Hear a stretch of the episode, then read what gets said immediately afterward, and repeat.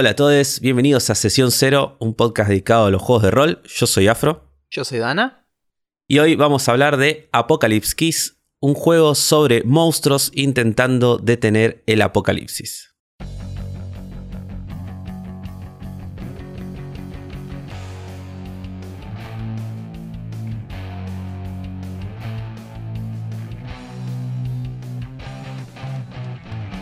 Bueno, eh, volvemos después de, de un hiatus de un par de semanas, vamos a decirle, para no decir un par de meses.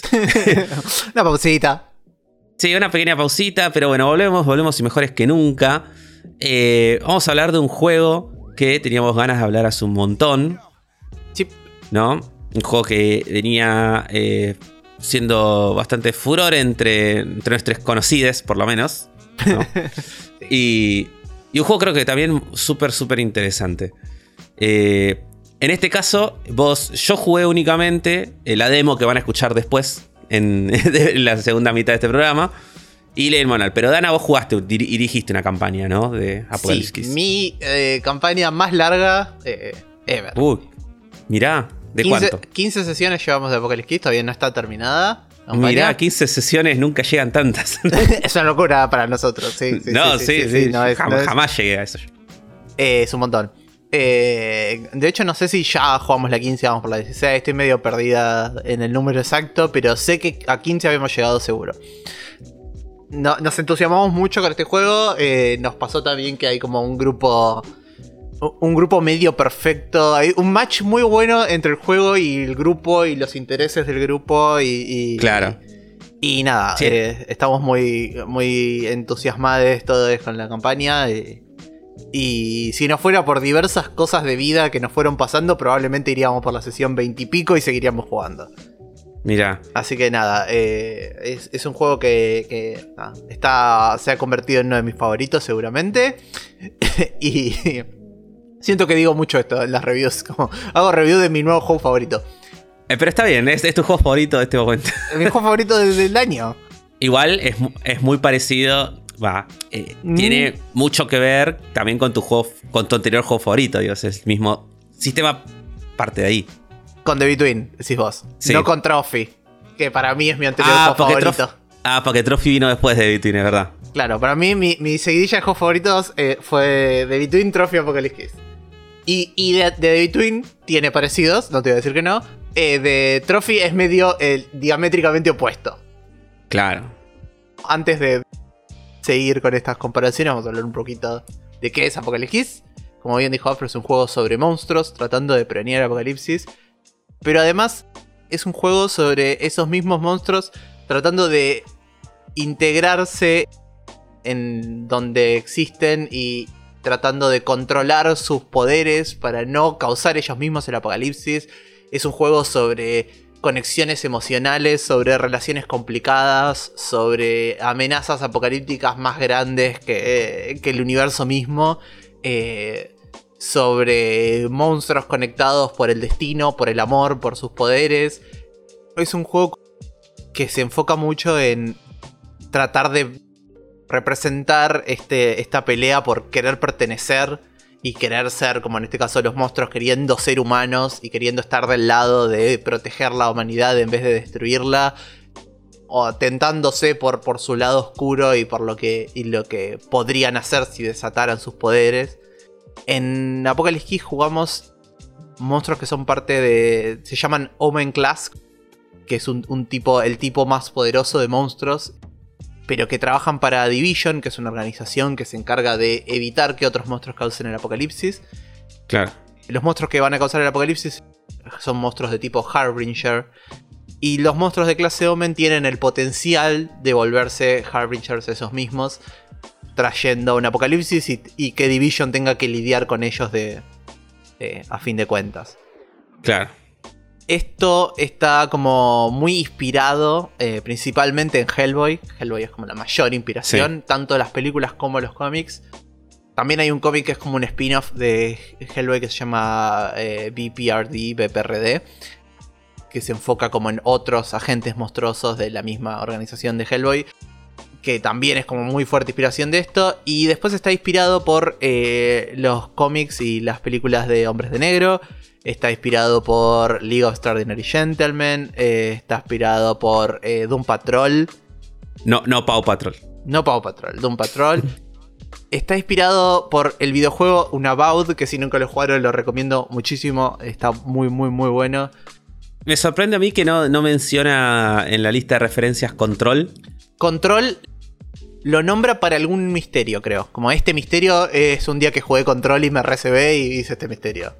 Claro, porque, bueno, yo no, no leí Hellboy, vi las películas nomás, pero todo el tema de las puertas y todo es muy Control. Hay muchas cosas muy, muy Control. Creo que toda esa idea, porque Star del Apocalipsis es original, salió antes de Control. Mira, Pero como que después jugó Control y como que empezó a agarrar cosas de Control también. Como hay un poco de llegar a los mismos de diseño paralelo, llegando a las mismas cosas. Claro, y un, es como- y un sí. poco de en algún punto lo jugó y se empezó a tomar cosas de Control específicamente. está bien, está perfecto. Algo que tiene este juego para mí que, que hace que yo lo quiera mucho es que eh, también tiene muchas inspiraciones dentro de eh, diseño de PBTAs de otros, de otros juegos. Eh, toma muchas cosas muy específicas de muchos juegos y hace como un poco de mix and match de distintos juegos a distintas ideas. La principal es el sistema de misterios de eh, Card from Brindlewood, eh, de- que está en The Between, en Brindlewood Bay. Ya hemos hablado alguna vez de estos juegos y de dónde vienen. Pueden escuchar episodios anteriores para más data.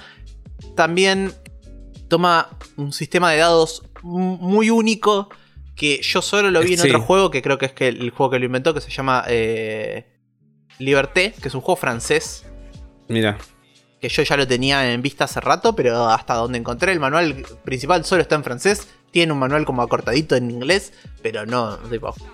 PBTA que está en francés sobre niños en un mundo posapocalíptico.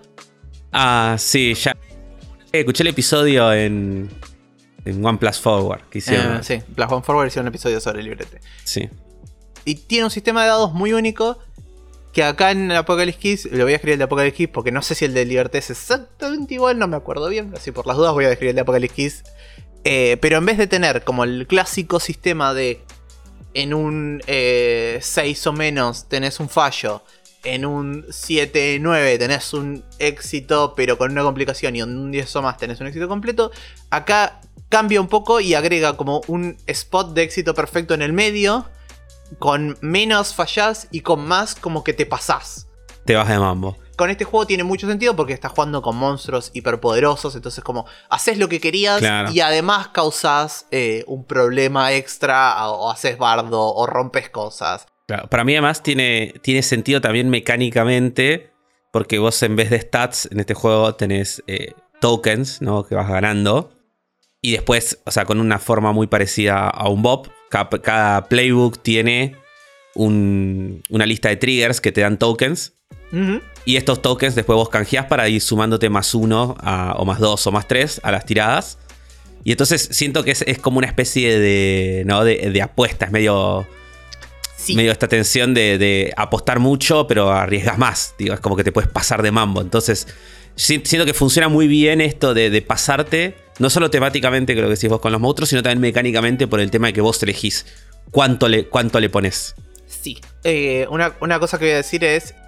Los stats en Power by the Apocalypse para mí son una de las cosas más menos pensadas de Power by the Apocalypse.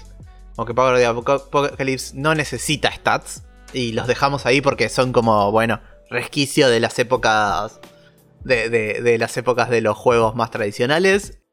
Y acá se nota mucho en qué bien que le hace al sistema no tener stats. Como bien decías, todos estos triggers para ganar los tokens de oscuridad son muy parecidos a, a los de Belonging Outside Belonging, a los de Dream Askew y Dream Sí. Apart. Vayan a escuchar ese episodio. Pueden escuchar ese episodio si quieren, como yo.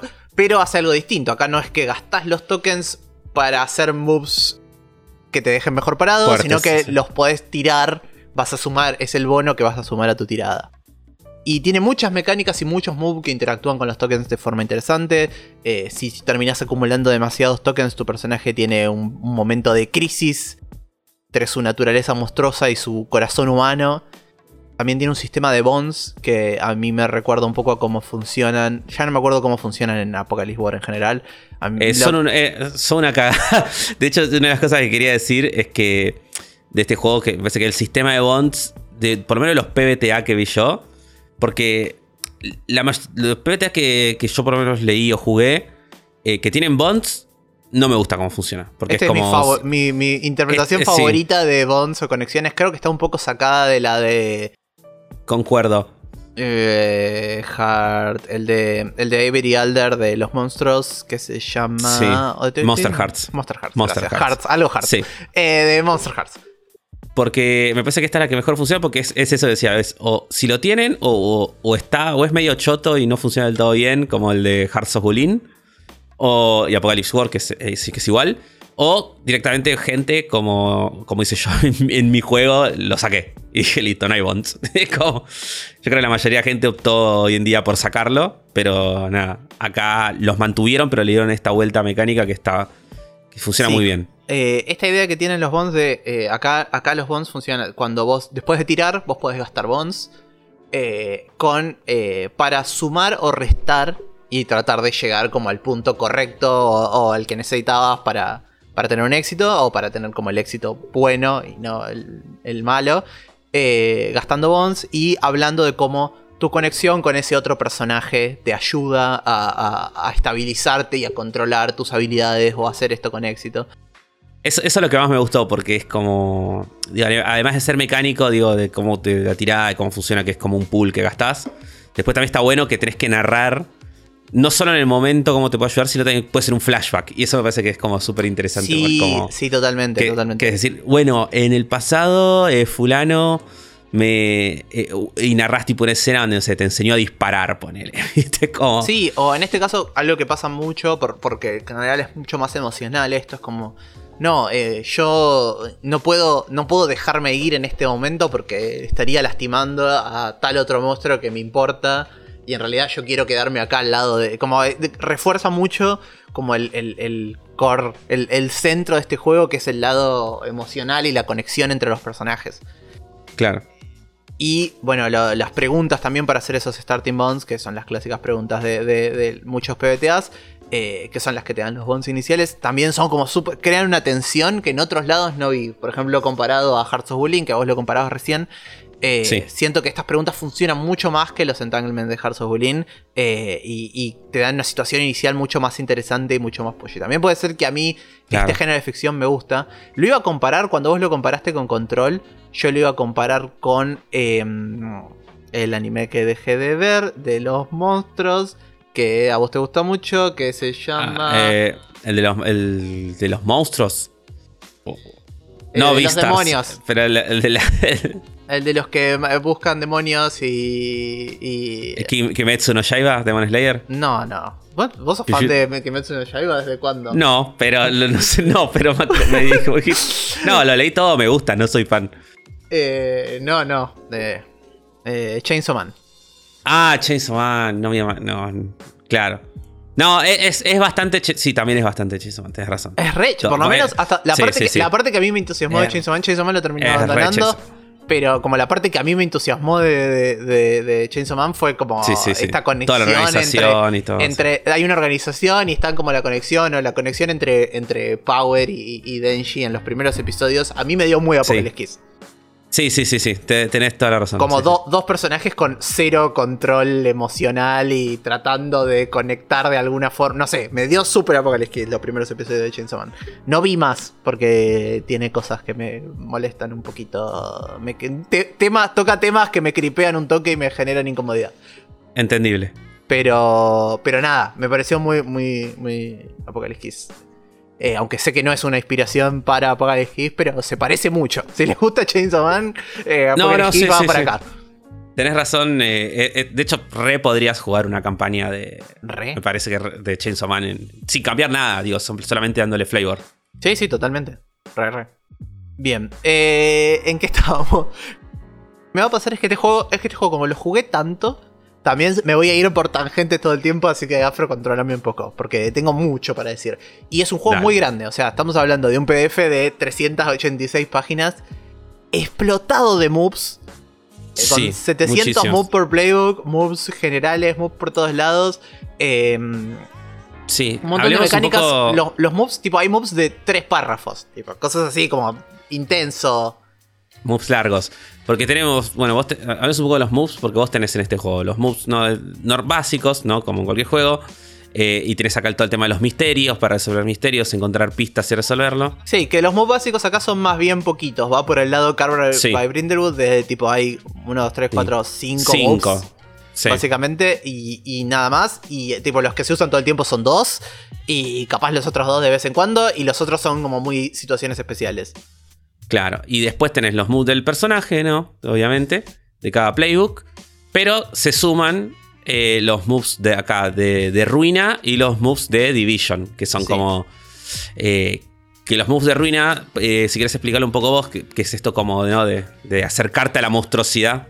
Sí, básicamente, como para darles una idea, hay un track adicional, además de la experiencia en este juego, que es la Ruina. La ruina es un track que vas marcando cuando pasan cosas medio malas, pero a veces podés querer marcarlo porque los avances de ruina te acercan a terminar tu personaje, a que tengas que retirar tu personaje de la campaña porque te volvió un Harbinger, pero también te destraban estos moves de ruina que son los moves más poderosos del juego, por lejos, o sea, son muy, muy, muy fuertes. hacen cosas muy, muy copadas y muy tentadoras, como que los vas a leer y vas a decir, quiero eso. Pero también siempre que los usas, marcan ruina, entonces como que van acelerando este relojito del personaje de ruina. Eh, eventualmente, cuando terminas el traje de ruina, tenés que, retirar tu personaje, pero mientras tanto vas destrabando estos moves. Y además de eso están los moves de Division, que son moves que todos tienen acceso eh, y que representan como eh, cosas que hace Division, lugares, armas, equipo que pueden conseguir en Division. Y son los moves más largos del juego, los moves de Division, tienen, porque tienen como varias preguntas como para ir seteando esta historia de dónde sale este move. Y son un montón. Son como 12, ¿no? Sí, son como 12. Exactamente 12. Y son muy interesantes. Sí, que decíamos antes eh, que una de las. Decíamos fuera del aire que una de las cosas por ahí que no está tan buena el juego, o, o, sí un poco. no sé si que es algo malo, pero sí es algo que por ahí suma más tiempo. Que es que vos tenés estos 12 moves que son que a la hora de crear personaje puedes elegir cualquiera independientemente de qué playbook tenés. Entonces es como que genera un momento en la creación de personaje donde se frenan y están todos diciendo, bueno, a ver cuáles hay. Y si ya son larguísimos y es como. Sí. Es un, si, jugás con gente que, eh, que le importe un poco más de, que quiere leer todo y quiere saber todo y tomar la mejor opción para su personaje, va a estar un tiempo. Van a estar un tiempo. Y eso, qué sé yo. Siento que por ahí podría haber tenido cada playbook una recomendación de te conviene ir con estos dos, ponele, con alguno de estos dos. Sí, algo que tiene este juego, eh, que yo les voy a comentar, es. Ahora muchos eh, PBTAs están haciendo esto de como darte la primera sesión, como una guía para la primera sesión en la que te dicen arma los personajes, hace esto, explica tal cosa, como ir como parte a parte y te va diciendo cuánto tiempo toma cada parte. Tipo, tomate media hora para las herramientas de seguridad, tomate una hora para armar los personajes. Acá la, la, sesión cero de este juego eh, está cronometrada para durar 5 horas. Dura 5 horas, no dura 3. No hay chance de hacerla entre ellos, le dicen dos sesiones. No se puede hacer eh, sesión cero de este juego en, una sesión de 3 horas. Tipo, no se puede. No, no hay chances, no hay chances. Ese juego que tiene dos sesiones ceros, no una. Claro, tiene dos sesiones cero apropiado a este podcast. Y está bien y las necesita. Es un juego que te pide tiempo y te pide como laburo y leer moves y qué sé yo, pero si lo haces, brilla mucho para mí. Es complejo y, es, toma tiempo. Sí, es complejo. Eh, eh, si tienen ganas de meterse en esa complejidad, para mí lo vale, pero tienen que tener ganas. Y, y tienen que pensar que van a hacer una campaña decente, una campaña de cierta duración, porque sí, si te tomas dos sesiones cero y vas a jugar dos sesiones más y ya está, medio que lo hiciste de gusto tal vez. Claro. Para una de esas campañas de 9, 12 sesiones, me parece que es un gran juego. Y si es más como la mía, va, a tener para más. Tipo, el juego te da para más. Porque va a seguir desbloqueando moves y cosas y demás. Esos juegos que brillan más en la campaña. Sí, totalmente. Además, los misterios de, de Brindlewood Bay y de, de Between están hechos para durar una sesión, capaz una sesión y media, como una locura dos. Acá no hay un misterio que dure menos de tres sesiones, no existe. Tipo, y algunos te pueden durar cinco o seis sesiones. Los misterios son muy complejos, tienen premisas bastante complejas de explicar. Tipo, premisas que te. Viene un monstruo, el monstruo hace esto y la situación que crea es tal y tal. Y como que hay un montón de aristas y un montón de NPCs involucrados. Los misterios de, de Brindlewood Bay son dos páginas chiquititas y acá son cuatro, cinco, seis páginas de misterio. Así que nada, Claro. son situaciones complejas. Tiene como un cierto nivel de. Tenés que tener ganas de leer y meterte en esta para. Para, para pasarlo. Para mí lo vale, pero nada, tengan cuidado con eso. Sí. Como todo Brindlewood va juntando pistas, acá las pistas se llaman llaves, son las Keys of the Apocalypse. Y eventualmente cuando eh, tenés suficiente keys podés tratar de abrir la puerta, eh, encontrar eh, una fuente de poder, que es lo que el Harbinger, en cada misterio hay un- una fuente de poder. Puertas son una metáfora extraña, pero creo que la forma más fácil de explicarla es compararlas a eh, la caja de Pandora, como un objeto o una cosa que da un montón de energía y que puede causar el apocalipsis y que es lo que este Harbinger está tratando de conseguir. Y la idea es que ustedes lleguen primero a esa puerta eh, y logren canalizar ese poder hacia algo mejor. Es un juego que tiene todo el clock del apocalipsis. Y Yes. que con esto, y eso me pareció bastante interesante. Porque como que plantea que cuando vos juntas todas las pistas, ¿no? Y, y querés resolver este misterio, que te puede dar lugar a tres escenarios. Que es. eh, llegás bien a, a la pista, ¿no? A, este objeto, a esta puerta, a tiempo. El segundo era como que eh, llegás, pero pasa algo, digo, llegaste como en el momento climático. Sí, con un Pues está haciendo 8-10, todo- como llegás a Sí. tiempo, en un 11 o más, llegás justo después de que el Harbinger la abrió. Entonces, Sí. como que el Harbinger empezó a harnecear el poder de. Tiene que frenarlo. Y hay que frenarlo, eh, como que estamos justo a tiempo para detenerlo, pero ya tiene la puerta abierta y tiene poder. Y en un fallo, para mí, una de las peores cosas de este juego, eh, la teoría es equivocada y hay que replantear la teoría y todos los personajes marcan uno de ruina. Claro, pero ti- ti- tildás el, el Doomsday Clock. Tildeas el reloj, que eh, la mecánica para explicarla es, hay un relojito que de las cosas malas que van pasando en, la, en, la, en el misterio, que cada vez que hay algo muy malo, alguien saca una tirada muy mala o, una situación sale muy mal, puedes marcar el reloj, o cuando se, se falla para intentar abrir la puerta, se marca el reloj, eh, y va avanzando como el nivel de crisis de la situación, van pasando distintas escenas eh, para, para ir remarcando cómo, cómo se va complicando la situación. eh, y eventualmente cuando se llena, el Harbinger llegó a la puerta y consiguió el poder y hay que detenerlo con todo el poder de la puerta en, su- en sus manos. Uso interesante de los relojes y eh, te da como bastantes herramientas como GM para eh, poder hacer, como poder subir la tensión en la historia. Claro. Mecánicamente, no sé, pero una cosa que no hablamos, ¿no? Eh, que la saltamos largo, que generalmente la hablamos siempre al principio, es del, del manual.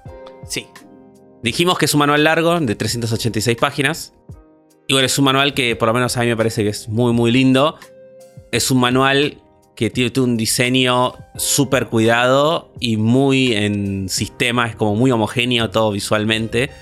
Toda la estética, la paleta de colores, es como que tiene eh, el estilo de ilustraciones que maneja. Tiene muchas ilustraciones, está muy bien organizada la información. Me parece que, es- me parece que es- cumple esto de ser lindo y a la vez eh, útil, utilizable, ¿no? Eh, algo, algo sobre el arte que quiero decir es muy queer. Es un juego, es un juego como con ideas muy queer eh, y en el arte como que lo refleja constantemente. Es muy de abrazar la monstruosidad, ¿no? Mostrar a los monstruos Claro. al mismo tiempo como algo que puede ser aterrador, pero algo que puede ser como eh, amistoso o, tierno o atractivo y, nada, en ese sentido creo que logra transmitir mucho del tono del juego a través del arte. Claro. Sí, sí. Además, nada, muy, muy lindas todas las ilustraciones. Y me copa a mí también todo lo que es cómo está escrito, más allá de, de- de la calidad de la prosa y eso. Me gusta que es esos manuales que se toma mucho el tiempo de explicarte un montón de cosas que por ahí no son necesarias como para entender el juego, pero sí son cosas que están muy buenas como para saber después, eh, para el GM, cómo dirigirlo bien, ¿no? Como que Sí. se toma mucho el tiempo de tirarte tips de cada cosa, de desglosarte bien cómo funcionan los moves, qué se espera de cada playbook, qué tipo de, de condiciones les puedes me- meter eh, a los personajes cuando fallan. Digo, como que nada. te- incluso tiene esto que ya habías mencionado antes de, de desglosarte la primera sesión como en, en minutitos y decir, bueno, te vas a tomar 10 minutos para esto, 20 minutos para esto, 5 para esto. Y después en las siguientes sesiones, cómo seguir la campaña, cómo, cómo manejar los misterios. Hay como diagramas también de cosas. Eh, nada, me parece que es como que se toma mucho tiempo, por eso también es bastante largo, en, en explicar eso y está bueno, me parece que cuando los manuales, eh, cuando pueden, ¿no? Porque no siempre se puede, pero cuando pueden, tener este nivel de desarrollo. Sí, Suma bastante. Sobre todo Sí, para sí. un juego tan complejo. me sí, totalmente. Además de los misterios que tiene, tiene una lista de NPCs eh, Harbingers que vendrían a ser como estos los malos de la historia, ponele, eh, como para agregar a los misterios si en algún momento necesitas algún Harbinger. eh, más eh, tiene facciones para también agregar a los misterios si necesitas facciones más. Sé que en algún momento por el Kickstarter van a sacar un, un- una como un, companion adicional de esto con más misterios, más cosas y qué sé yo. Y eh, quería comentar que Hipólita, invitada y amiga del podcast, eh, escribió una facción para, para Apocalypse para es que va a salir en ese companion. Así que nada, también eh, mencionarla a ella y que me entusiasma mucho cuando salga ese companion para seguir sumando cosas para la campaña. Sí. Tiene toda una guía al final, viste, como sobre cómo crear tu propio misterio, cómo crear tus propios Harbingers, eh, las facciones. Tiene tu- uno también me gustó una parte que tiene como como los moves para para darle final, viste, a la campaña sobre cómo hacer la última el último misterio, el misterio final. Como tú una sección de eso también está interesante porque está bueno también eh, poder darle un cierre a la campaña que esté a la altura, que no sea un misterio más. Eso Sí. está, está bueno también. Sí, sí, totalmente. Eh, nada, la verdad que es un manual muy, muy completo. Eh, también, de vuelta, eh, al ser un juego tan complejo, a veces te va a pasar que estás buscando una regla muy específica y no la encontrás. Eso pasa, es medio... En algún nivel eh, tiene sus falencias, ponele, pero nada, es uno de los manuales más completos para un PBTA jamás hechos. Sí, sí. Y nada, volviendo un poco más al, al juego y, y a cómo fluye. nada, es un juego que, que, que se enfoca mucho en eh, lo emocional de los personajes. Todos tus personajes tienen estos triggers eh, para oscuridad, que son cosas que una vez que los jugadores le agarran la onda, la van a estar haciendo todo el tiempo, ¿no? Como eh, van todo el tiempo a, hacer estas acciones como dramáticas o, explosivas o, o particularmente como fuertes emocionalmente para poder ganar esa darkness para después tener las tiradas. Y eso ya como que va a ir complicando en sí misma las situaciones. Van a tener este impulso que es como la- las famosas preguntas de XP del final de la sesión. Acá, acá se llaman el impulso y también los impulsos son muy fuertes y muy dramáticos y llevan a situaciones como muy interesantes. Y todos los moves tienen estas condiciones de fallo tremendas y que siempre van a como a- a enfocarse en lo emocional y en lo cerca que están estos personajes de romperse y de efectivamente traer el apocalipsis y, y convertirse en estos monstruos horribles y, que van a destruir el mundo o a la humanidad o cosas peores. Y todo esto está muy bien plasmado en los playbooks. Los playbooks de este juego son, podría decir, junto con los de The Between, mis playbooks favoritos. Tal vez estos son un poco más, incluso me gustan más que los de The Between. Todos lo- los playbooks tienen muy bien manifestada como su, su conflicto principal. Que es un- una escuela que, que tal vez viene desde, desde Masks. Como hacer eh, un, un playbook no sobre esta cosa cool que tiene tu personaje, sino sobre cuál es el conflicto, cuál es la, la, Claro. la discusión, qué, qué es, cuál es el drama de este personaje, ¿no? Eh, para ir comentándonos un poco, eh, The Summon, que es el, el primer, el primer playbook, eh, está muy inspirado en Hellboy. Eh, y el texto dice: eh, Llevo la cruel corona de la profecía. eh, manifiesto la promesa y la inevitabilidad del apocalipsis. Mi poder es agresivo y bruto y demandante. Mi corazón quiere amor y ser amado. Y todo este playbook es sobre esta profecía que dice que vas a destruir el mundo o traer las pesadillas o lo que sea. y, y como vos todo el tiempo te encontrás frente a esta profecía y la tratás de evitar o terminás reafirmando la profecía sin darte cuenta. nada, es eh, como muy. Tiene, como un, conflicto muy interesante. Eh, y todos los moves, como que dan una vuelta de tuerca sobre la profecía que me encanta. Eh, hay un move que, que, particularmente me gusta que es, se llama The Prodigal Child Will Return. Que dice: Tu verdadero padre o creador reconecta con vos y traen gran poder a cambio. Y básicamente te deja como pedirle a tu creador o a tu padre ayuda a cambio de que vos hagas las cosas para las que fuiste creado, básicamente. los, los, playbooks son probablemente como la, la, pieza más lujosa de este, de este juego. Para mí son muy, muy, muy buenos. Tienen como sus propias historias por sí misma eh, y, y te dan un montón de opciones también sobre cómo jugarlos que le suman muchísimo. Después el resto de los playbooks para, para dar alguna, alguna idea de las otras cosas que están pasando acá son eh, el Surge, que es un monstruo que apenas puede controlar sus poderes y que trata de compartir el peso de esos poderes con otros. Es el más explosivo y descontrolado y alienante de todos los, monstruos. Eh, en el sentido de que, de que no eclipsa a todos los demás en poder eh, pero también como que... Eh, eh, como el foco principal es el daño colateral que pueden generar esos poderes. The Found, que es un monstruo con poderes psíquicos que puede leer corazones y mentes, pero no puede recordar su propio pasado. y que es como el, que juega más con el misterio y con ir descubriendo el pasado y con el peligro de, de conocer más sobre los demás que sobre vos mismo. The Shade, que es un monstruo que superó la muerte y el olvido que tiene un poder muy, muy intelectual eh, y que tiene como una relación con la muerte, como que puede hablar con la muerte y tiene como una conexión con eso. Eh, The Last, que es como el último monstruo de un mundo perdido, eh, como el último de su tipo, el último de su especie, y que tiene como un poco de todo esto de, de velar por los que perdiste, el trauma de esa pérdida, el miedo de repetir tragedias. The Fallen, que es un monstruo que alguna vez fue un ser divino, pero ahora tiene, eh, está caído o, perdió algo, eh, que tiene mucho que ver con, el ubris, con eh, el deseo de recuperar lo que perdiste, pero también con la adoración. y finalmente The Hungry, que es un monstruo que está consumido por su hambre de algo e intenta consumir a todos alrededor suyo. nada, el más monstruoso del ¿Vos decís que Hungry es el más monstruoso para vos?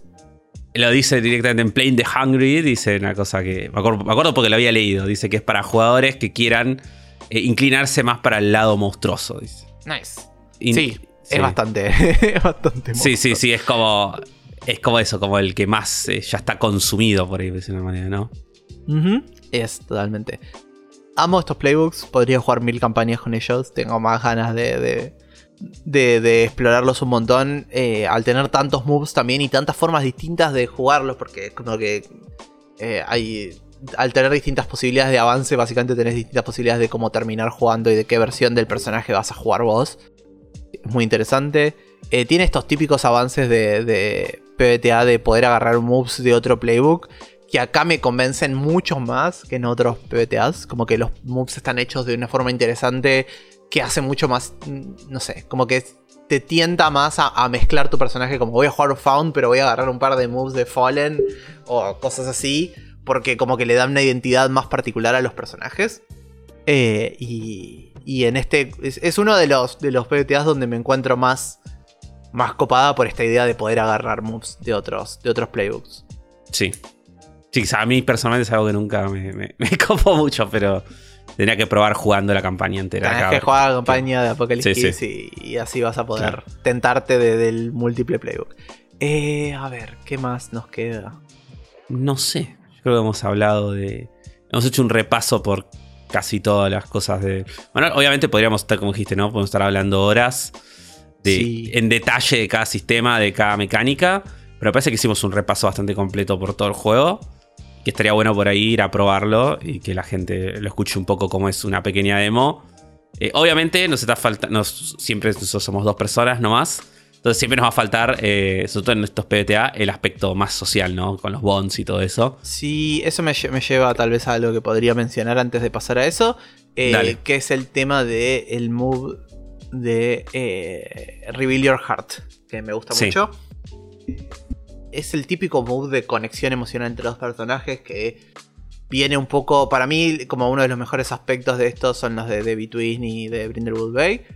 Pero acá como que va un pasito más lejos y siento que hace algo muy, muy interesante en la cantidad de opciones que te ofrece. eh, básicamente el move dice, cuando revelas tu corazón y tratas de sinceramente conectar con alguien, gastad darnes y tirar.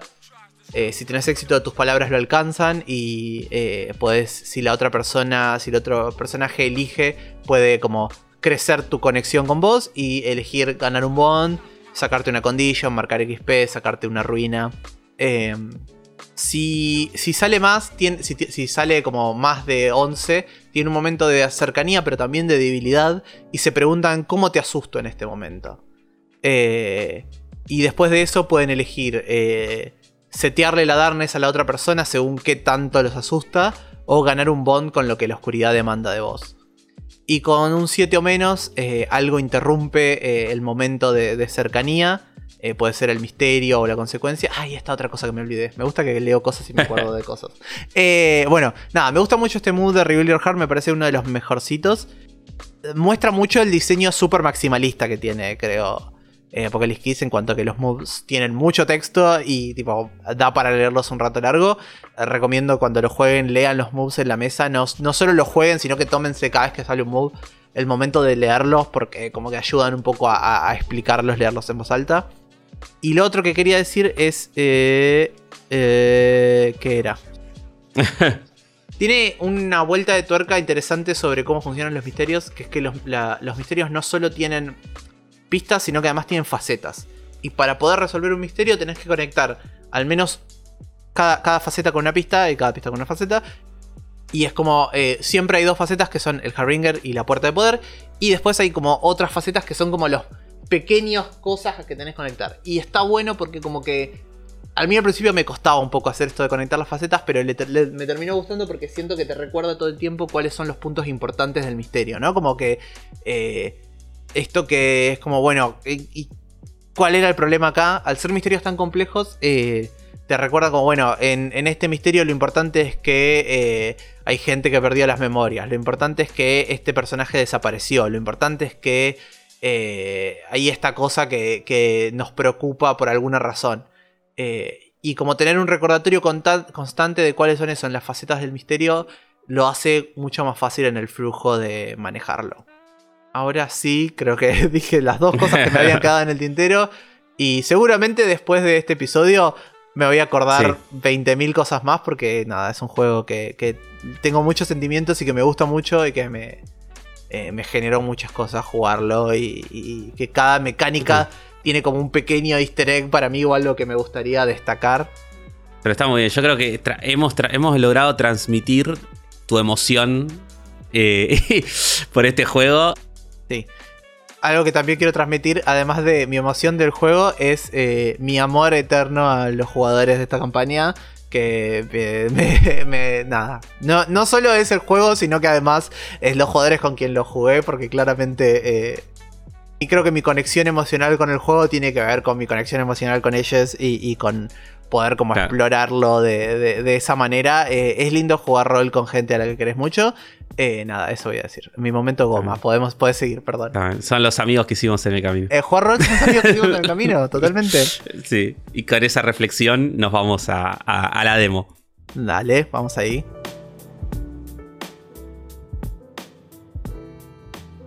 Bueno, y ahora para cerrar el episodio vamos a hacer la demo. Eh, Afro va a estar jugando un juego que se llama The Found. Eh, ¿Querés contarnos un poco de Cero? Dale. Eh, bueno, sí. Se llama Cero.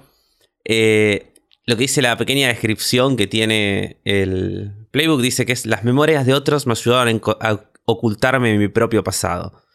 Represento sí los sueños y la crueldad del apocalipsis. Mi poder es inquisitivo, emocional y extraño. Mi corazón eh, anhela la búsqueda y ser conocido. No, an- anhela conocer y ser conocido. Bueno, mi personaje se llama Cero. Su look dice que es una aterradora máscara que cubre su belleza. Tiene una, un aura hipnotizante y el, el aroma de incienso y flores. ¿no? Eh, su origen es que fue encontrado en un planeta alienígena y traído de regreso a la Tierra contra su voluntad. Hermoso. Sí. Eh, ¿Qué es lo que ha reemplazado la mayoría de las memorias antes de Division? Es tipo. eh, son recuerdos eh, vivaces de otro tiempo y lugar. No, de alguien en otro tiempo y lugar. ¿no? Y me imagino que puede ser tipo. como un antiguo amor. Puede ser. ¿no? Ok. Antiguo amor de mi personaje. Pero que ya no recuerdo ni el nombre. Tipo, y es como. eh, y es como que recuerdo solamente la cara. Y, como, y me vienen como flashes de repente de, de situaciones o momentos. Y como que me frustra mucho no recordar el nombre. Me encanta. Eh, bueno, gano oscuridad cuando me siento frustrado o asustado, cuando reacciono eh, con incertidumbre o cobardía, cuando, le, cuando alguien eh, escucha mi sabiduría y cuando alguien se abre sus emociones hacia mí. Mis dos poderes de la oscuridad son telequinesis y telepatía y blasts mentales, ¿no? Sí. Eh, la oscuridad demanda de mí crear un ejército de eh, marionetas eh, sin cerebro, sin mente, y destruir a mis amigos antes de que ellos me destruyen a mí. Para el impulso, para ganar experiencia, esta sesión elegí reclamar un fragmento de mis memorias. Y bueno, mis moves, los que tengo es You Can Hide Your Heart From Me, que básicamente es como para leer ¿no? Y Walk With Me in Dreams, que eh, dice que he aprendido a moverme en los portales que conectan todos los sueños, incluso entre locaciones, objetos y los sueños de los Harbingers, que son los enemigos. Y después eh, tenía que elegir entre un move de ruina o un move de division, y elegí el, rey, el move de division de eh, tener una conexión con una hada. Con, con las hadas en general, ¿no? Es, entiendo que es en general, ¿no? Que cada sesión puede ser alguien distinto. No es con una sola un solo personaje. Eh, ¿Tenés un contacto en particular que te contacta con las hadas? Ok. Eh, de hecho, como ahora eh, algo que te dice es que cuando tomas este move tenés que responder una de- al menos una de las siguientes tres preguntas. Y las preguntas son: sí, ¿Quién es el FAE y por qué te aman? Eh, sí. ¿Cómo eh, permanentemente complican tu vida en un intento poco. como. eh, en un intento de ayudarte, en realidad te complican la vida? ¿O eh, cómo te ayudan a entender lo que la oscuridad demanda de vos? Mi contacto, entonces, eh, el personaje que entonces este va a ser. eh, esta hada es, se llama Tini. y, y es. Imagínate. es Tinker. Es como un. Es típico estereotipo de hada, ¿no? Tipo Tinkerbell. Pero estoy pensando más que nada en. No me acuerdo ahora el nombre. El hada de Berserk. Eh, Puck, que es el hada de Berserk. El manga. Eh, estoy pensando si nací una hadita así. Y que me siga a todos lados porque le le salvé la vida en un momento. Y coso. Y entonces está como en deuda conmigo y me admira y quiere ser como yo.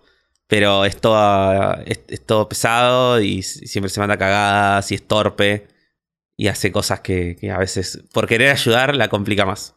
Me gusta como la googleé y ya me estoy spoileando cosas de Berserk. en un segundo. Entonces, eh, me encanta eh, Tini. Tini, sí. También conocida como la triple T. Lo que voy a decir es que eh, estás en, en esta sede de Division. ¿Dónde te imaginas que está la sede de Division? Tipo, en alguna... ¿En qué ciudad del mundo se encuentra la sede de Division en la que está Zero viviendo? Así que está en Buenos Aires, ¿no? Vamos a hacerlo más. Está bien, está bien, la, la- el Division Ma- porteño. La de Division porteño, sí, sí. Y es la división. Eh, La división. sí. Eh, Y bien. está. eh, está en una red de subtes secreta. Está en una combinación que no existe de la línea A. O sea No que está- vos- está- eh, construyeron las líneas I y G, pero se las dejaron solo a Division. Claro. Sí, sí. Bien. Y, y- y te bajás ahí como hay una combinación secreta a mitad entre una de las estaciones de la línea A y te bajás ahí y ahí hay una- un una especie de escalera que bajás y te lleva a las oficinas. De... Bien, ya me está dando eh, Moebius, la película argentina, Sí, sí. vibes, y ya soy feliz. Sí, sí, sí. De hecho, la estación se llama Borges. Hermoso. En Moebius, en Moebius había una estación de ciudad universitaria, ¿no? Que siempre me parecía increíble. Sí, sí, Como sí. el eh, subte llega hasta ciudad universitaria, qué mundo hermoso. sí. Y había otra estación que se llamaba Borges, por eso también me acuerdo, que, que llegaba. Y otra que llega hasta, hasta la boca. ¿no? Qué cosa hermosa. sí. Sí, sí, sí. Qué, qué lindo. Quiero vivir en el mundo de Moebius. En esta sede de Division eh, eh, va, va a haber una alarma en, toda la, sede sonando, luces rojas y un sonido horrible. eh, y vos vas a recibir una notificación eh, que te dice eh, monstruo de clase Omen. Una entidad interdimensional y espacial solitaria se acaba de conectar al cuartel general de Division. recibe el nombre de la biblioteca parasítica. Eh, esta entidad está eh, robando valiosa inteligencia de los archivos, dejando vacíos en los, eh, en los records más importantes de Division. Eh, lo, seguramente se encuentra la, está involucrado un monstruo de tipo Harbringer. Dice, si quien sea que haya ah, llevado a la, a la biblioteca Division recupera la información que se encuentra dentro de, la biblioteca, va a estar armado con el conocimiento para hablar, para abrir una de las puertas del apocalipsis. Eh, descubrí quién o qué ha llevado a la biblioteca acá y eh, separarla de Division antes que el apocalipsis tenga una chance de ser desatado y el Harbringer logre la ascensión. Esta es como la notificación que recibís eh, Mm. antes de, de- de llegar como al, al sótano de, de la de la de Division donde efectivamente está la biblioteca parasítica Eh, y me imagino que que si está conectado al, al subte como si la base está es una red de subte Sí. propia eh, como la estética de, de este, de este sótano es como la parte más, eh, más, más solo vías del subte, como donde, Claro. donde, donde están como lo- los subtes de, en reparación y, y demás. Eh, a- en esas partes, en esas puertas oscuras que ves cuando pasas de una estación a otra, eh, hay una biblioteca. Eh, y te voy a hacer una pregunta que es, este no es el primer encuentro de Division con la biblioteca parasítica. Eh, fue una vez eh, usada para asegurar algo terriblemente peligroso eh, con su, eh, su habilidad de comer información. fue muy útil para borrar todos los, los recuerdos de la misión. Vos estuviste involucrado en esta misión. Ujú. ¿Por qué sos el único de ese team que puede recordar los, algunos fragmentos de la catástrofe que sucedió? Porque pude, gracias a mis poderes psíquicos, pude crear una especie de, de escudo mental alrededor de mi mente. eh, que de todas maneras, como decís, no fue del todo poderoso. O sea, no fue suficientemente poderoso como para evitar por completo que me borren toda la memoria, pero sí que me la borren, digo, que no me borre nada, pero sí por lo menos que no la borren del todo. ¿no? Entonces me quedaron como fragmentos Me gusta. de, de- de esa misión. Puede ser que haya esa, esa, esa catástrofe fue que desapareció la pampa. Es el origen. A partir de ahí no existe va la pampa. Me encanta. Eh, bien. Y una vez que, que llegas a esta biblioteca, te van a. a- te va a recibir eh, el asistente archivista Marcus Finch. Una persona que está como temblando, eh, con las manos temblando, muy, se ve muy como un bibliotecario, como lentes y un moñito Sí. y, y el, el típico saquito de bibliotecario estereotípico. Sí. Eh, nunca, es una persona que vos sabés que nunca trabajó como en, en- en- hizo trabajo de campo para Division, eh, aunque bien podría porque tiene las certificaciones para hacerlo. Y vos ya trabajaste una vez con Marco Finch. Sí. Podemos cambiarle el nombre a, a Marcos. A Marco Así, Finch, obvio, tenés razón. Así, lo, mant- lo mantenemos más, más, Más Buenos porteño. Aires. Sí, Sí. Marco Finch. Eh, ¿Por qué partiste en malos términos con Marco Finch cuando trabajaste con él?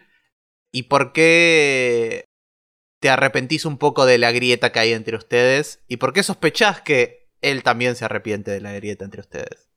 Eh, porque. Porque puede ser que. eh, porque no. No me hacía caso eh, a mis brillantes planes, tipo a mis brillantes teorías. Como que no, es, ese es el, el- Como que no. Y al final, tipo, como que eso, como que no, no, no quiso hacer caso a mis brillantes teorías. Y. Y complicaba todo por demás. Pero me, me molesta porque yo sí admito que sus conocimientos son muy útiles. O sea, es como. Es eso, es como que. me, me sirven sus conocimientos, pero me molesta que después quiera hacer- no, no quiera aprovechar, tipo, mi- mis habilidades. Me gusta. Eh, bueno, Marcus te va a recibir como con un saludo así medio seco, como cero. Y, Sí. y te va a ir como avanzando por esta serie de puertas y te va a decir como... eh, dice... eh, ¿ves, esa puerta de ahí? Dice eh, archivo auxiliar 116. Eh, Sí. hasta, hasta ayer no teníamos un archivo auxiliar 116. Eh, hoy tenemos uno. Eh, Extraño. Sospechamos que detrás de esa puerta está la biblioteca parasítica. Ok.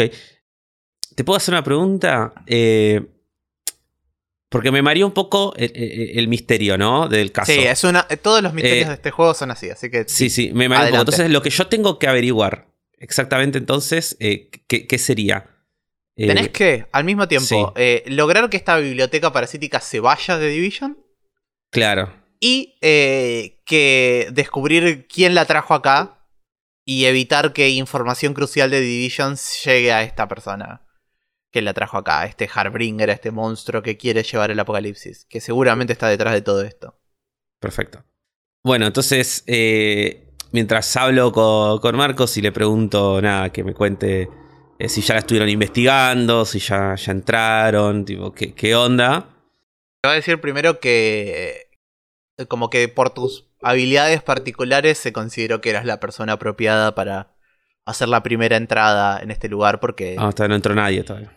la biblioteca eh, sabemos que tiene la capacidad de drenar información de la mente de, eh, de cualquiera y que si enviáramos un agente humano eh, rápidamente se olvidaría de por qué está ahí, qué está haciendo y podríamos perderlo para siempre.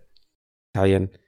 Eh, bueno, voy a entrar entonces. Eh, me preparo para, para abrir la puerta y entro.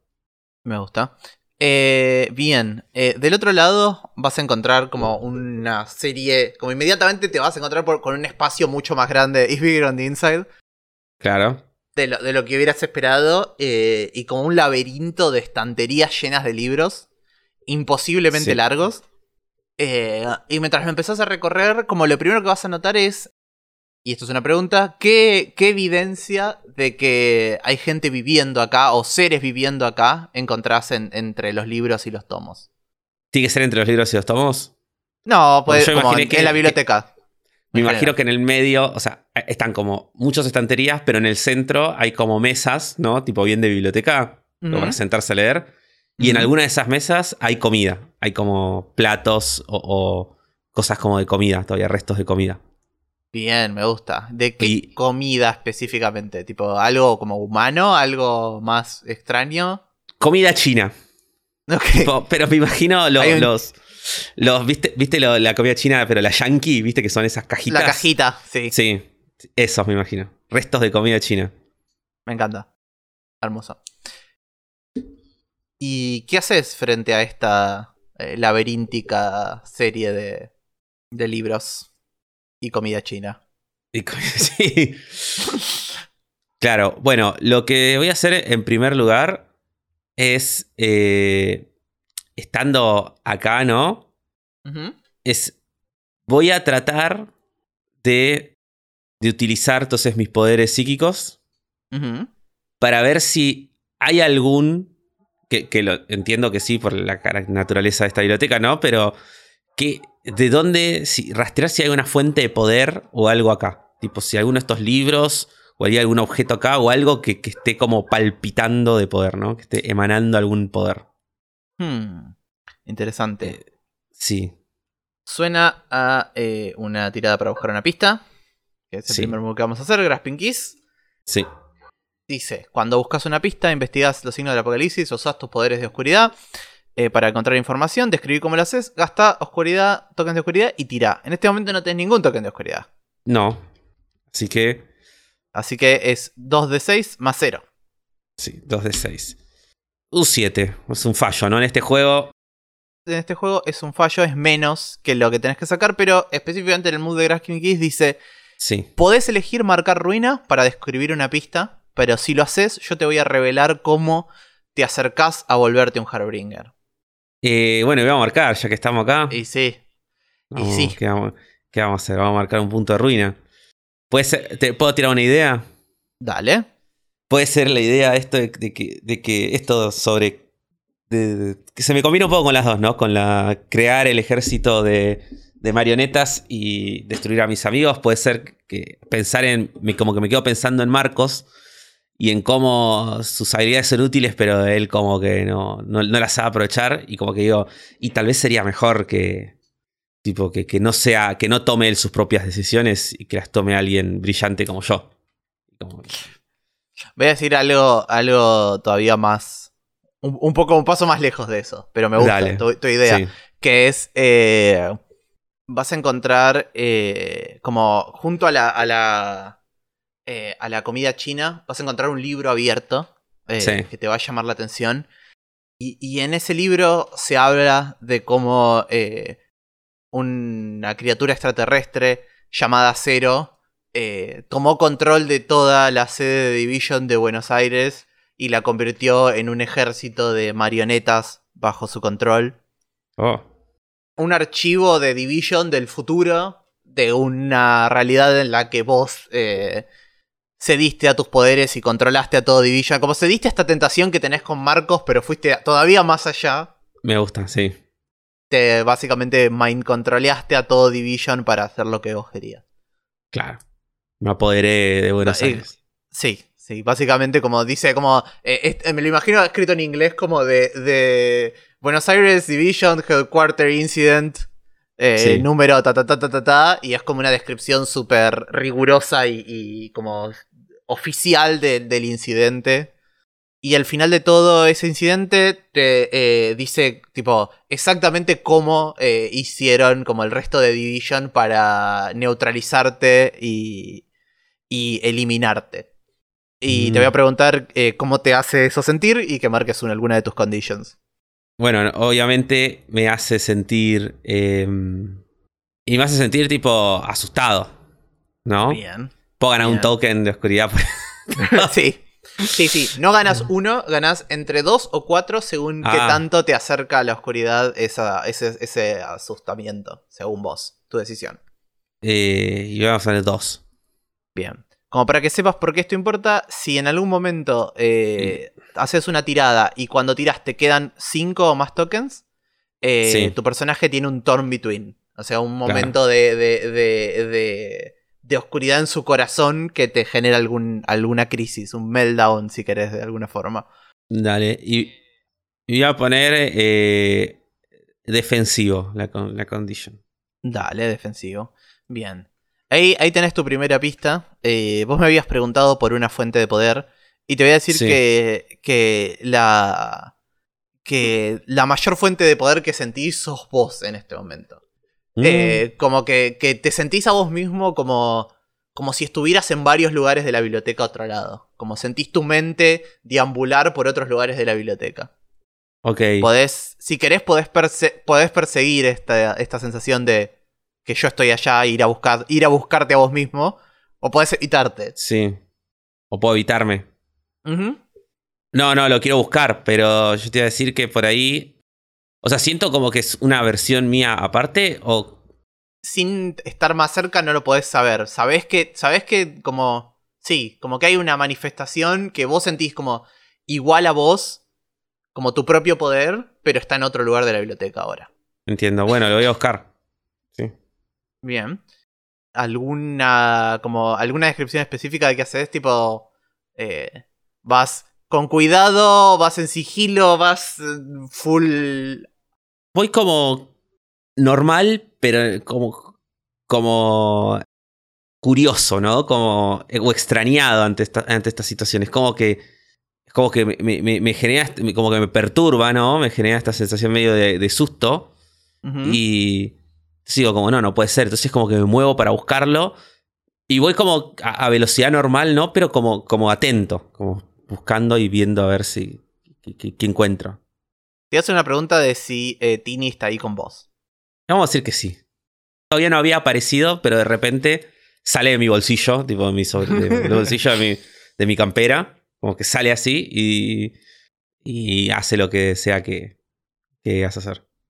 Me, la- me la imagino como medio despertándose, como si hubiera estado durmiendo una siesta en tu bolsillo. Sí. Y va a decir como, buen día, ¿dónde estamos? Estamos en la base de la división y, y estamos en, un, en una biblioteca que no debería existir. Hmm. ¿Qué- y, y- y por qué no debería existir? Eh, no debería estar acá, simplemente apareció y nadie sabe bien por qué, así que estamos investigando. Eh, vos por casualidad, ahora que te despertaste, no, no tenés eh, a, a un contacto, alguien que nos pueda... No, igual no voy a hacer esto ahora. ¿O sí? Bueno.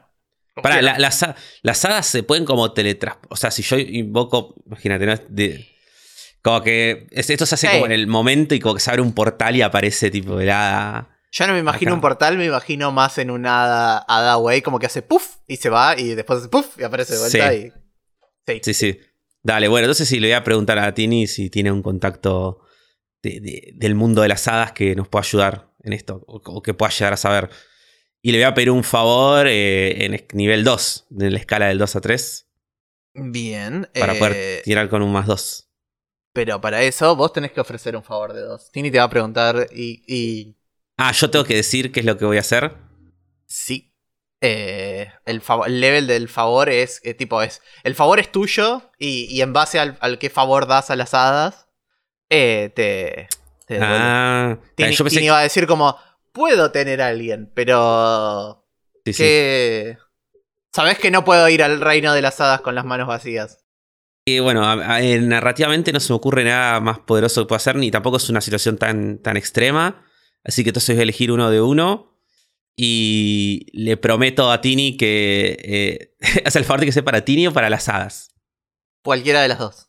Bueno, es un favor para Tini y le prometo que después eh, la voy a llevar a tomar helado, que le gusta. y que me rompe siempre la bola para ir a tomar helado. Y yo digo que no. Mm, Y, mm, tentador.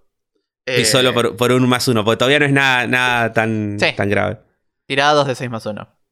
5, bueno, no estoy con los números hoy. El, No. el la bot verdad de los no. dados. No te quiere. Eh, algo terrible y siniestro toma noticia del FAE y la magia. And they come to claim their prize del Keeper Battalion. Bien. Algo terrible y siniestro. Me gusta. Voy a decir que, que Tini se va como toda entusiasmada con hacer ese puff. Eh, Sí. inmediatamente eh, cu- cuando ella desaparece, él aparece como donde estaba ella, un hombre alto, muy flaco, eh, de lentes y traje, eh, que te dice, hola, bienvenido a la biblioteca. ¿Cómo amo a los visitantes? Es una lástima que no duren mucho. Mm. Eh, ¿Dónde estábamos? Eh, bueno, puedo sentir como que hay algunas palabras que no se están diciendo entre nosotros, eh, tantos secretos que están esperando a salir. ¿Querés compartirme alguno? Digo, en este momento, la verdad que no. Digo, pero sí necesito.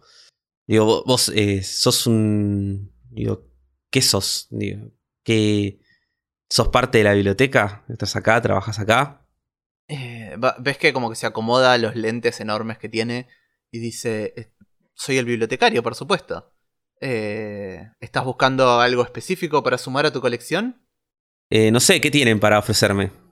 Ah, esta biblioteca tiene de todo. eh, información extraída de los lugares más interesantes de nuestra galaxia e incluso más allá. No sabría qué... ¿Usted sabe eh, exactamente dónde está ubicada esta biblioteca en este momento? Porque me sería muy útil su respuesta. Eh, haceme una tirada para Vamos a tirarle, ¿no? El. el Grasping Keys. Eh, no, o el, o el, o el Power Through Darkness pensaba también por ahí. No, Power Para mí esto es o un Grasping Keys o un... Sí. eh, o tratar de leerle la mente. Con You Can Hide Your Heart From Me. Claro, mi- vamos a usar mi poder. Bien. Vamos a sumarle un. Voy a gastar un token. Token de- dale, y tirar con un más uno. Sí, voy a tirar. Pero. un 3. Yo, yo no confío. No confío en este bot. no confío en este bot de dado. Eh, Hermoso. Pará, y acá. eh, bueno, igual. Es otra vez. eh, eh, es eh, en un 7 o menos. Eh, Sí. La oscuridad dentro tuyo toma control y va a romper la mente y el corazón de quien estabas conectándote. No. Te voy a decir qué precio te ves pagar si querés salvarlos de lo peor de tu poder. No, no quiero salvarlo. Bien. No, no. Eh, vas a. Como ves, ves como que eh, levanta un dedito como si te fuera a responder la pregunta que le hiciste, pero al mismo Sí. tiempo lo estás hurgando como mentalmente y ves como medio se empieza a romper como si se estuviera glitcheando. Sí. Eh, se vuelve un montón, su mano se vuelve un montón de cuadraditos y lo que está diciendo se empieza a, a- a tildar. Y se queda ahí y de repente la cara le empieza a cambiar. Y como de repente ya no es un tipo alto y flaco, sino que es una mujer bajita y de repente es un alguien Oh. con muchos tentáculos y de repente es tipo un, un animal, siempre como con lentes y de alguna forma expresión de bibliotecarie, pero, pero como en distintas especies y, y identidades. Y te das cuenta que lo que tenés enfrente no es un, un ser inteligente, sino que es como... eh, ¿Viste lo- los peces abisales, los anglerfish? Eh, no. Que No. tienen un pez gigante que A tiene una, una, una linternita, una luz en la cabeza Ah, que sí, cuelga sí, sí, sí. y es un pez muy monstruoso. No le la nombre, luz- pero sí. la luz eh, atrae cosas eh, y en realidad el pez es una criatura horrible. Eh, bueno, esta biblioteca es, es un, un anglerfish y esto es Oh, su manifestación semi-humana que está hecha ahí para apelar a, a- a- las sensibilidades de, los- de los seres que entran ahí. Y como que intenta sonar agradable, pero en realidad eh, es su forma de distraerte mientras te está robando las memorias.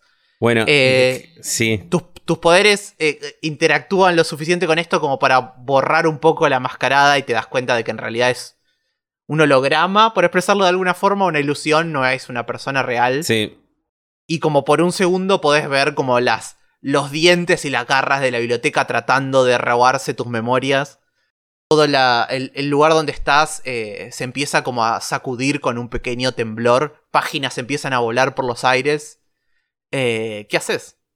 Bueno, me pongo a gritar desaforadamente y tipo de mis ojos caen lágrimas eh, que no se ven porque tipo estoy una máscara, pero mientras grito eh, empiezo a correr y a huir desaforadamente de la biblioteca buscando eh, la puerta. Si la encuentro, me dirás vos, si la encuentro, si la encuentro salgo al otro lado y la cierro. Si no, bueno, eso, corro buscando la salida desaforado mientras grito de forma totalmente y y el grito que pega es, es eh, ceros eh, totalmente. eh, ¿Cómo sería la palabra que quiero buscar? Poco digno. muy, muy poco digno. Estás ganando Darnes por sentirte asustado, ¿no? Eh, no, por eh, actuar. Eh, con co- cobardía. co- sí, quiero cuatro Darnes, si es posible. Dale, adelante, tenés 5 Darnes en este momento. Sí. Be happy. Esto es un Power True Darkness, claramente. Eh, tira. Ah, bueno. Tira con, con cuánta Darkness quieras gastar. Hasta 3 es lo máximo Eh, que puedes gastar. estoy tirando para encontrar la salida, ¿no? Sí. Voy a gastar dos entonces. Y voy a. si fallo de nuevo, ya, ya desconfío de este bot totalmente. Eh, un 9. Bueno, bien. Justo, el éxito Justo. justo. Eh, Sí. Usas tus poderes con gran precisión y efecto cambiando la situación. Adicionalmente te puedo Sí. ofrecer una oportunidad. Eh, ¿Tu plan era buscar la salida como de vuelta a la sede de Division? ¿O la salida de esta sala donde estás? La realidad es que yo quiero salir de la situación como de peligro, tipo de esto del, Bien. del pez este horrible y la criatura que me quiere robar mis recuerdos. Eh, es como que en realidad busco la primera salida que encuentro, ¿entendés? Es como, si, si es la por la que entré, mejor, si no, no importa. Bien. Eh, vas a Para que sea salir- más emocionante, podemos decir que es otra puerta, ¿no? Sí, sí. Vas a encontrar una puerta eh, Y esta puerta, como cuando ves del otro lado, te va a deslumbrar un brillo de un montón de telescopios gigantes, eh, súper adornados eh, en, metales preciosos, que, que, cuelgan del techo y asoman hacia un domo que está afuera. Y nada, en esta habitación se siente como una, una paz que del otro lado no estaba. Como en el momento que cerrás la puerta te, te encontrás como totalmente como fascinado por esta eh, por esta visión de telescopios y, y tanta decoración. De, en esos telescopios, en un momento te, cuando los empezás a, a deambular por ahí, en un momento te asomás en uno y ves eh, algo de tu pasado reciente, pero de una nueva perspectiva. Mm. ¿Qué es? Un momento en el que yo destruí así como la mente, como que, digamos que le borré la mente completa, lo dejé como Em, vegetal a un alguien que yo pensaba tipo que simplemente era como un como un gun, viste, como un minion de, de, los Hardringers en una misión y como que sí, sin importarme, viste, y como que de repente veo como como el como la vida de esa persona y que tenía tipo una familia y tenía tenía un esposo, tenía hijos, cosas así, como toda una familia. Me encanta. Y como que yo no había pensado simplemente, como que para mí era una, una cosa. ¿no? Me encanta. Cuanto eh, sacás la vista de este telescopio, sentís una, una presencia en tu espalda eh, y, y, ves una, una criatura como alargada y con forma de serpiente, eh, moviendo la cola incluso cuando está quieta y con una capucha encima, eh, que te habla como con curiosidad y dice... Otro, otro intruso en la biblioteca. ¿Tenés algo para comer? O tal vez buscas eh, otra cosa dentro de la biblioteca, ¿eh? yo, por supuesto, estaría... Me encantaría asistirte de, en, cualquier en cualquier manera que quisieras. Pero antes... nos deleitaría algún tipo de intercambio, ¿no? Mm. Le, le, pregunto, digo, ¿qué intercambio? Digo, ¿qué, qué, se, qué se te ocurre? te va a decir, personalmente me alimento de, de información. Me gusta comer todo tipo de secretos. Los secretos son mi, mi tentación favorita. Eh, tengo una colección muy amplia y podríamos intercambiar. Estoy seguro, seguro de que va a haber algo que te gustaría. Bueno, sí, me parece... Le, le voy a decir que sí. Es decir, porque no, no sé eh, qué más hacer, tipo, es como que me siento como perdido en este lugar y siento que la única forma que tengo de poder encontrar la verdad va a ser aceptar estos tratos extraños que me están dando. Tantos tratos extraños. Sí, sí, sí. Bien, eso suena a que ganas algo de Darnes, por que te estás eh, como con sin certeza. Bueno, sí. O también, o también si pensaba decirle a alguien que abra sus emociones a mí, pero no, es otra cosa. También puede ser. Ganar dos, bueno, cinco, no tener cinco tokens ahí. Dale. Bueno, ¿y, yo de tocar un secreto mío? Sí. Vamos a. Eh, mi secreto es. Eh, agarro, tipo, eh, mi secreto es este, le digo. Y agarro, la agarro las manos, sostengo mi máscara y me la saco y le muestro mi rostro. Y, si, y si esto es tipo una serie o algo, eh, la cámara me enfoca desde atrás, desde la nuca, entonces no se ve. Claro, solo se ve la reacción de, claro, del gusano este que tenés enfrente. Sí. Me encanta. Y, y te va a decir como, ¿qué, eh, qué secreto más interesante? Y... No sé, realmente es uno de mis favoritos, así que supongo que te voy a tener que dar algo bueno para, para compensar. Tenía la cara de Menem. Eh.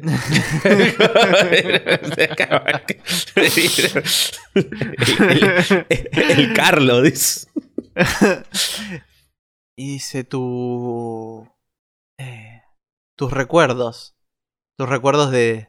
de tu mundo. De tu. de tu planeta. Eh, no están perdidos. O sea, alguien los tiene. Alguien los tiene secuestrados. Y tal vez si dejas a la biblioteca hacer su trabajo, van a aparecer acá, la forma de algún libro. Y vas a poder recordar todo tu pasado. No, entonces, pará, antes, y- antes de que se rebote, yo acá como que me, me desespero y digo, no, ¿quién los tiene? Y quiero hacer eh, el move de Unleash the Dark.